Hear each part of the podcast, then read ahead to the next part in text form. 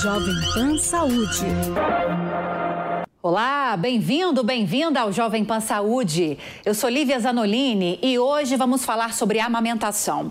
Agora, em agosto, o tema é ainda mais debatido por ser considerado o mês dedicado à conscientização sobre a importância do leite materno. Além dos benefícios do alimento para a saúde da criança ao longo de toda a vida, a amamentação estabelece um vínculo muito importante entre mãe e filho mas às vezes esse ato pode representar um grande desafio. E para falar mais sobre a importância e as dificuldades desse processo de amamentação, Está conosco hoje a doutora Beatriz Jerônimo, ginecologista, obstetra e mastologista, coordenadora da Comissão de Aleitamento Materno da Sociedade Brasileira de Mastologia. Doutora Beatriz, bem-vinda ao Jovem Pan Saúde. Obrigada pela participação.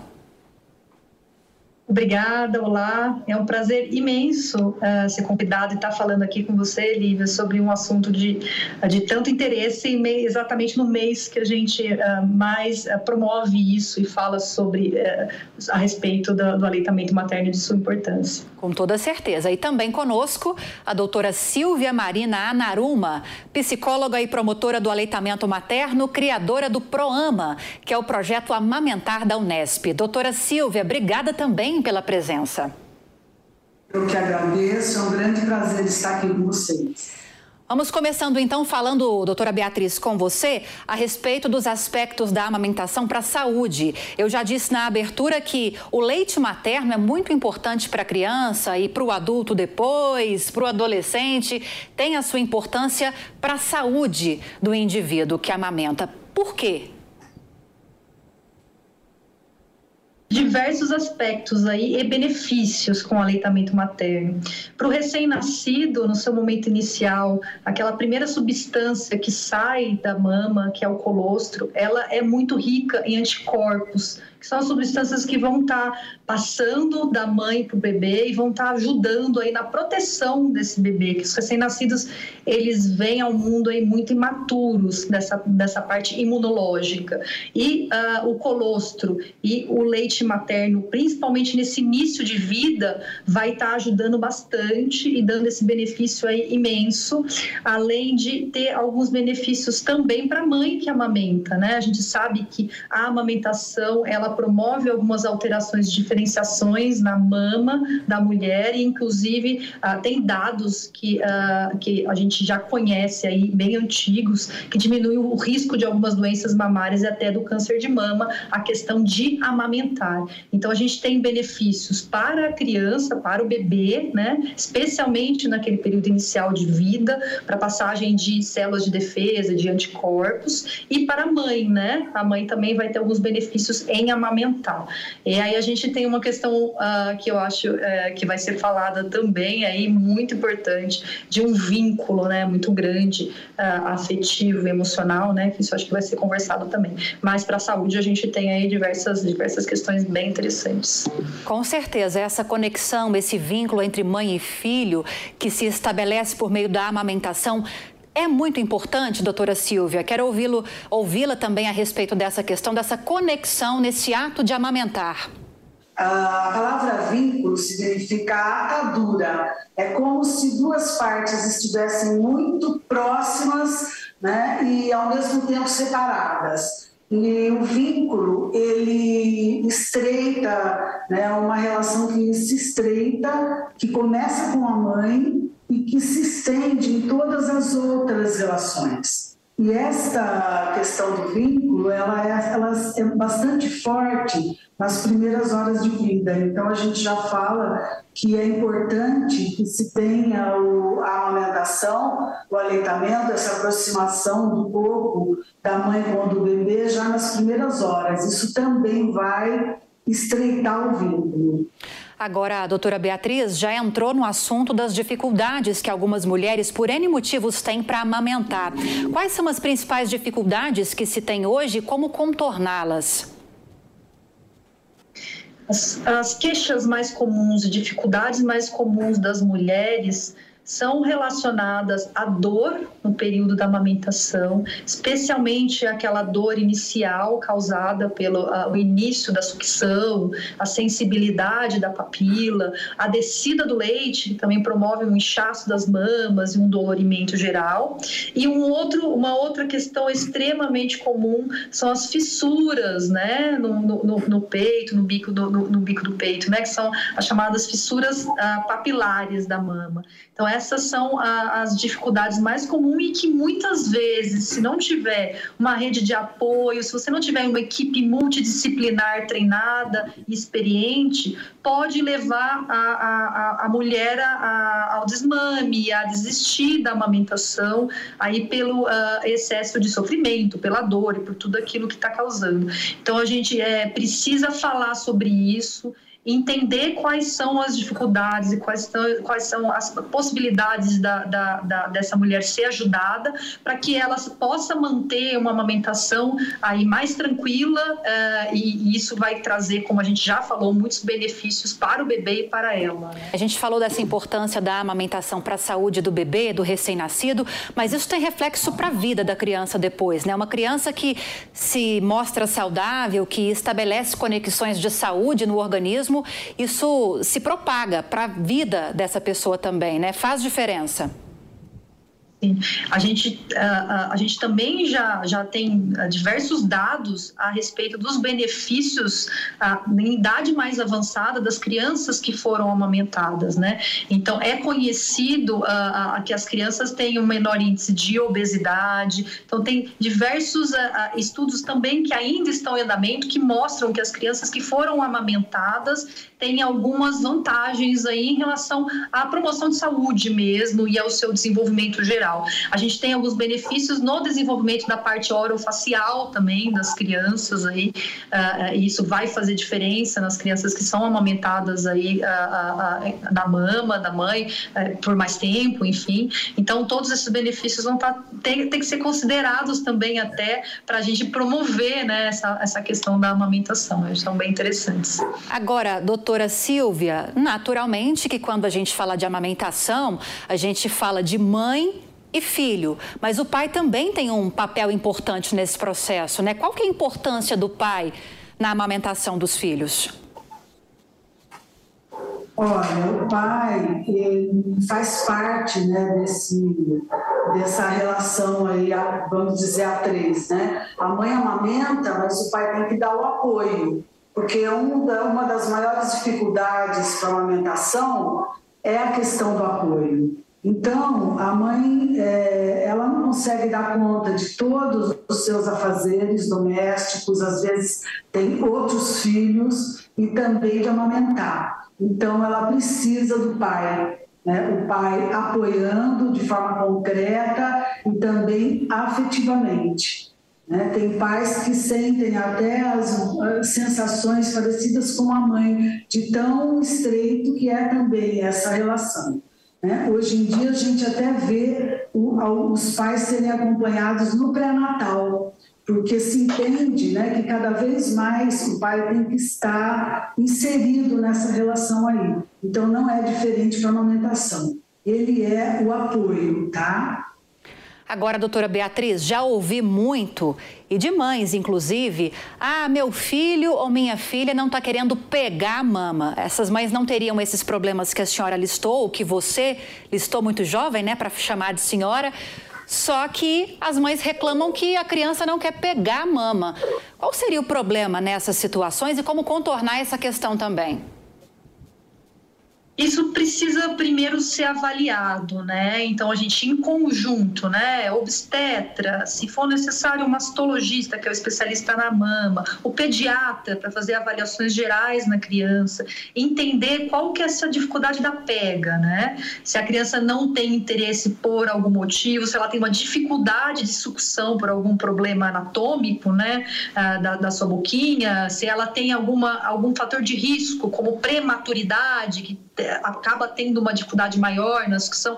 O que a gente precisa e sempre estimula é uma avaliação com equipe multidisciplinar preparada, né? Então você pode ter junto uma consultora de amamentação para estar tá checando essa pega, tá tentando entender qual que é a questão que está tendo dificuldade, junto com o obstetra, junto com o pediatra que vai ter que obviamente estar tá avaliando essa criança para ver como está sendo o ganho de preso e tentar contornar qual que é o motivo dessa dificuldade de que a, o bebê não está pegando. Este bebê não está pegando é muito muito geral, né? A gente tem que entender qual que é a dificuldade do bebê, o porquê que isso não está acontecendo, porque se ele não está tendo força suficiente para sugar ou se está sendo oferecido leite em outras formas para ele, que aí ele acaba tendo uma facilidade na sucção de outras formas, ou com uma chupeta, está confundindo bicos. Então, assim, tem diversos, diversos motivos para esse, entre aspas, desinteresse do bebê e a gente tem que estar tá checando qual que é a causa para agir diretamente no problema.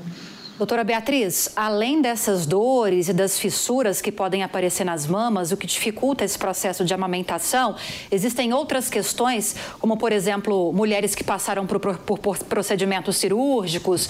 Existe também uma questão chamada, uma condição chamada de mamilo invertido, que também dificulta esse processo de amamentação e atinge cerca de 3% das mulheres, segundo levantamentos, segundo pesquisas.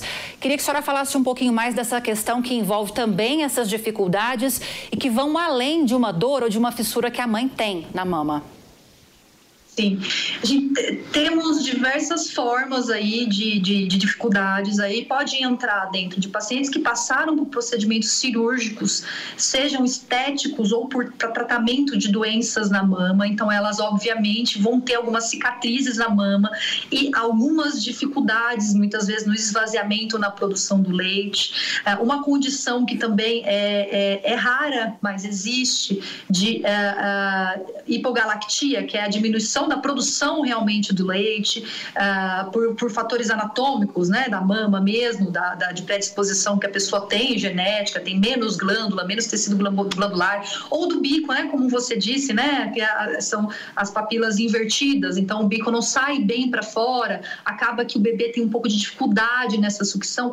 Todas essas questões podem estar tá dificultando também o aleitamento. E aí, de novo, o mais importante é uma avaliação especializada equipe multidisciplinar para estar tá vendo qual que é a questão específica e como que a gente pode ajudar essa mulher. Em todas essas situações que a gente comentou agora, tem como você uh, uh, resolver, melhorar, é, é, é, fazer que, se, que, que, o aleitamento seja de alguma forma satisfatório, tá? Então a gente precisa identificar o problema e achar a solução aí junto com a família de como uh, melhorar essa experiência do aleitamento. Doutora Silvia, quando a doutora Beatriz fala do envolvimento de uma equipe multidisciplinar para ajudar essa mãe que está com dificuldades para amamentar por qualquer motivo que seja, falamos sobre tantos aqui agora, eu imagino e quero te ouvir a respeito disso que o apoio psicológico é muito importante.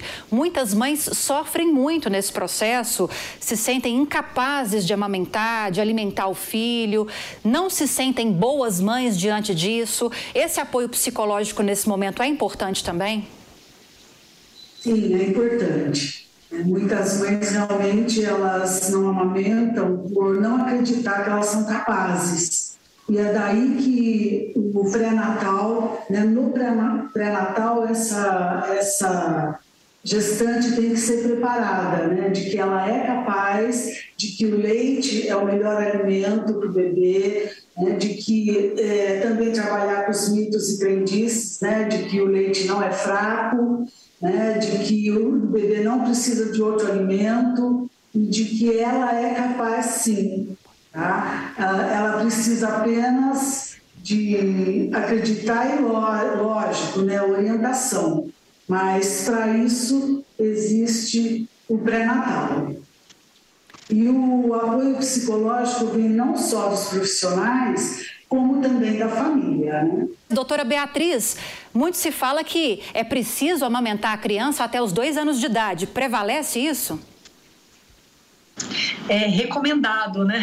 Eu acho que a palavra precisa é um pouco, um pouco uh, forte, né? Tem muitas mulheres, como eu disse, que têm uh, dificuldades ou não conseguem amamentar ou até contraindicação de amamentação. Eu acho que precisa é uma palavra que soa um pouco pesada. É recomendado o, o aleitamento materno, é recomendado pela Sociedade Brasileira de Pediatria uh, que seja feito até os dois anos de idade. Tem benefícios que isso aconteça ou até mais, tá? Mas a gente tem benefícios nesse aleitamento materno. É, é, e que se todas as mães puderem estar estimuladas e tiverem como chegar nesse momento até os dois anos de idade amamentando, seria muito bom para elas e para os bebês. Agora, doutora Beatriz, existem casos em que o problema ou a condição que a mãe tem ou desenvolveu é irreversível, que não dá para amamentar? E se sim, a criança está condenada a ser muito menos saudável? Quais são os recursos que essas famílias têm para tentar arrumar uma forma de propiciar qualidade de vida, saúde para essa criança, apesar de ela não ter condições de receber esse aleitamento materno? Temos sim condições né, que contraindicam o aleitamento materno, não são comuns, mas existem, tá? É, e nesses casos temos complementações, então a criança muito bebê, recém-nascido, pode receber uh, leite materno, inclusive doado de bancos de leite. Depois temos os complementos, que hoje em dia têm uma qualidade muito boa para aquelas crianças que precisam deles, então elas podem uh, crescer também com muita saúde, não é porque elas não são amamentadas com leite da mãe, que elas não vão estar tá, uh, se desenvolvendo, crescendo e tendo uma vida saudável, né? A gente precisa tomar cuidado com todas essas generalizações, porque algumas mulheres não podem ou não conseguem amamentar e nem por isso uh, elas são menos mães, né? Então eu acho que isso também precisa tomar cuidado com esses radicalismos, né? Exatamente. E é nesse ponto, doutora Silvia, que eu quero abordar que é essa questão da mãe que definitivamente não pode, por alguma razão, amamentar. Deve ser um processo difícil para convencer muitas dessas mães de que elas são mães como todas as outras, que têm uma dificuldade nessa questão da amamentação, mas que isso não é, diminui, não diminui essas pessoas como condição de mães também. Nesse caso, são recomendadas terapias, é, tratamentos mais prolongados, psicológicos para ajudar essa mãe também. Como acontece nesses casos? Acredito que a senhora tenha pacientes, pessoas próximas que vivam essa realidade. Eu acho que a primeira coisa que a gente tem que falar é que é, é, é muita, muita responsabilidade né, para a mãe. É, se ela não consegue, se ela amamenta, é porque é, depois isso vai atrapalhar no seu trabalho, ela vai precisar sair, vai precisar deixar o filho à creche, tudo dá trabalho. Se ela não amamentar, ela também vai carregar uma culpa, porque a sociedade impõe uma culpa a ela e ela realmente não deve se sentir culpada, principalmente se ela tentou de todas as formas amamentar. Tem mulheres que tentam amamentar de todas as formas e não conseguem. Tem mulheres que também escolhem não amamentar. E a gente fala que é um direito que ela tem. Porque o importante é que a mãe dê amor, carinho, estabeleça o vínculo de qualquer forma. Através da amamentação é muito mais uh, fácil, entre aspas, é né? um processo já esperado, mas também ela pode uh, ter essa relação com o seu filho, esse vínculo, independente da amamentação. Sim. Quais seriam, por exemplo, algumas formas de se estabelecer esse vínculo que não seja por meio da amamentação? Para esses casos, doutora Silvia?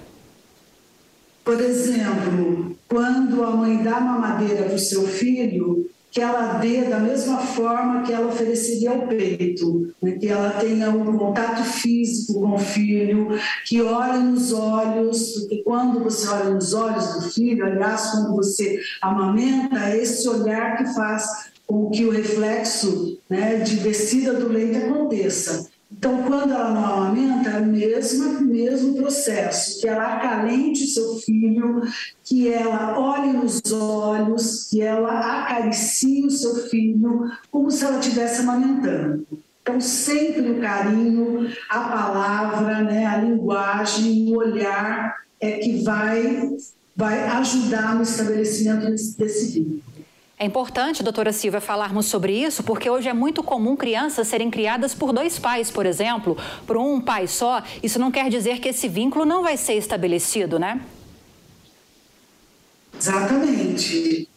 É, como você disse, tem mães que não amamentam porque não conseguem, porque não tiveram apoio, porque tiveram que abandonar a amamentação. Sem apoio não é possível. Você pode ter toda a estrutura, o aparato para amamentar, mas né? Tem outras circunstâncias, as circunstâncias de vida concreta dela fazem com que ela desmame ou que nem, nem consiga aumentar, não é verdade? Outra, talvez uma, um problema muito grave, né? uma mastite, às vezes ela não consegue retornar. Mas quando isso ocorre, né? É, não devemos culpar a mãe. A mãe já recebe né, muita, uma carga muito grande de responsabilidades. Tudo é culpa da mãe.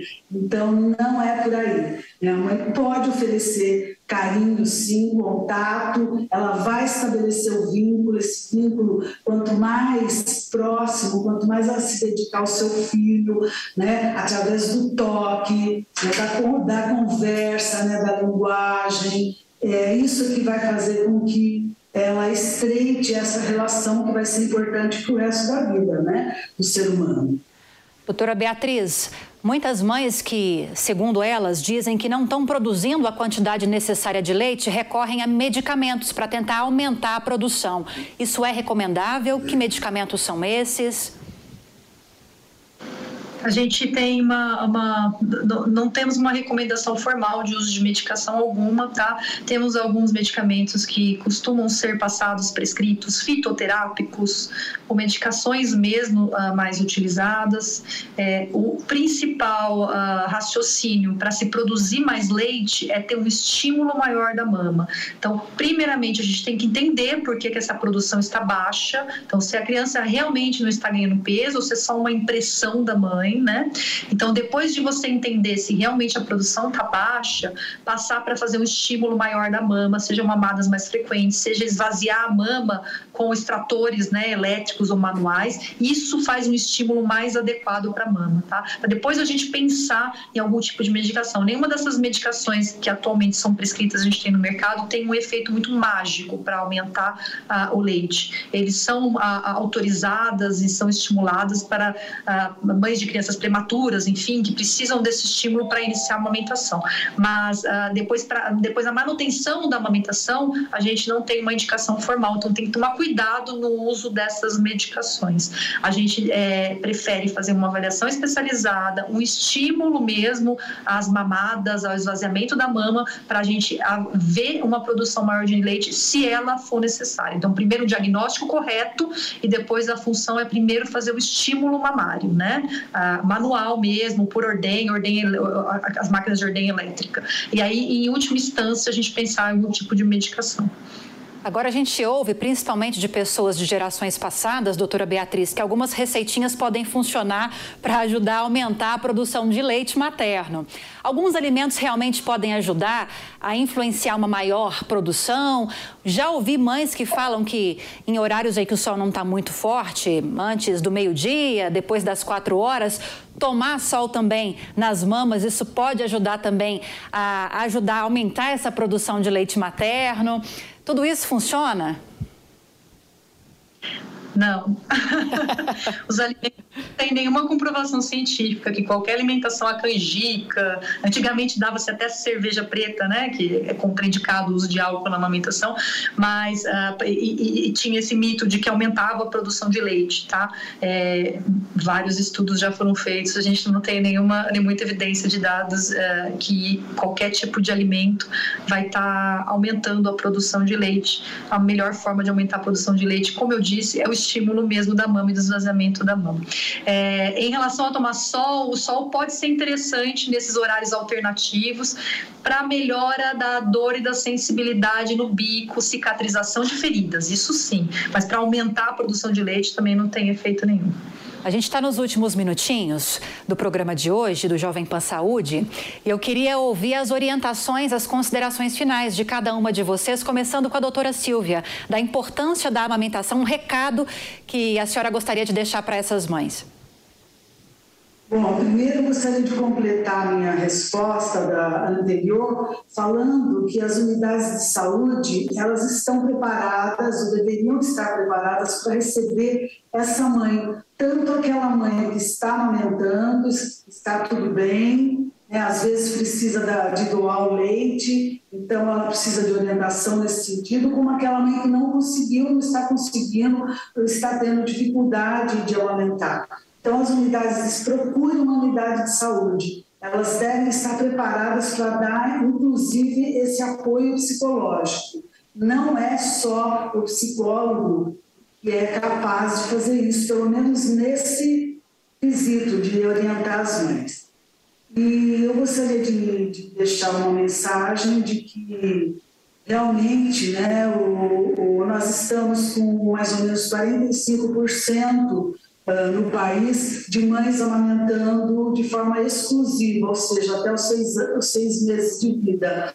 Nós gostaríamos, como profissionais, que esses números aumentassem, né? tanto os, o, com relação aos seis meses de vida, como com relação até os dois anos ou mais a amamentação continuada, porque você vai estar né, uh, dando saúde ao seu filho, tanto do ponto de vista fisiológico, odontológico, fonoaudiológico, psicológico, cognitivo. Né? Mães que amamentam os filhos é, até mais de um ano, eles têm um QI maior do que aquelas mães que não amamentam os filhos. Né? Então, tem uma série de nutricional também importante, né? Então, todos esses aspectos você vai estar né, uh, propiciando ao seu filho. E depois, são só dois anos ou mais, quanto você queira, né, quanto a mãe queira, e depois você vai ter toda a vida aí para para que o seu filho né, caminhe e tenha uma vida normal, né, que diminuindo o risco de obesidade, de outras doenças, por exemplo. Né? Então, eu recomendo né, que realmente as mães uh, amamentem, que vale a pena. Doutora Beatriz, gostaria de acrescentar alguma coisa? É, eu acho que foi muito interessante que a doutora Silvia falou é, sobre, sobre todos esses aspectos aí emocionais, eu acho que são extremamente importantes. Eu fico muito grata, na verdade, de fazer, é, fazer esse papel de, de passar informações. Eu estou muito inserida no passar informações a profissionais da saúde, que já acham um papel importantíssimo para que as mulheres sejam mais apoiadas e tenham mais profissionais aí aptos a lidar com as dificuldades da amamentação é, e e, tentar fazer um diagnóstico correto e uma resolução para que não leve ao desmame, para a mulher não desista de repente até de um sonho aí que ela tinha e de um desejo. Então, é, é, eu, eu acho que essas informações são muito importantes para serem passadas para a população, para os profissionais da área da saúde, para a gente cada vez mais estimule as mulheres a, a uma amamentação aí tranquila, sem tantas dificuldades, sem tantos problemas, tantas dores. Com certeza. Gostaria então de agradecê-las pela entrevista de hoje. Conversamos com a doutora Beatriz Jerônimo, ginecologista, obstetra e mastologista, coordenadora da Comissão de Aleitamento Materno da Sociedade Brasileira de Mastologia. Doutora Beatriz, seja sempre muito bem-vinda. Obrigada pelas explicações. Obrigada, obrigada a vocês. Agradecemos também a doutora Silvia Marina Anaruma, psicóloga e promotora do aleitamento materno, criadora do programa ProAma, que é o projeto Amamentar da Unesp. Doutora Silvia, muito obrigada pela entrevista também. Seja sempre muito bem-vinda. Muito obrigada pela sua audiência, pela sua companhia. O programa JP Saúde fica por aqui. Agradecemos demais a sua companhia mais uma vez. Espero que tenha gostado do conteúdo do programa de hoje. Se você tiver alguma dúvida ou sugestão de outros temas, é só enviar um e-mail para a gente, saúde.jovempan.com.br. Para rever essa e outras entrevistas, é só acessar o canal Jovem Pan Saúde e também o aplicativo da Panflix para Android e iOS. Aquele abraço para você e até a próxima. Jovem Pan Saúde.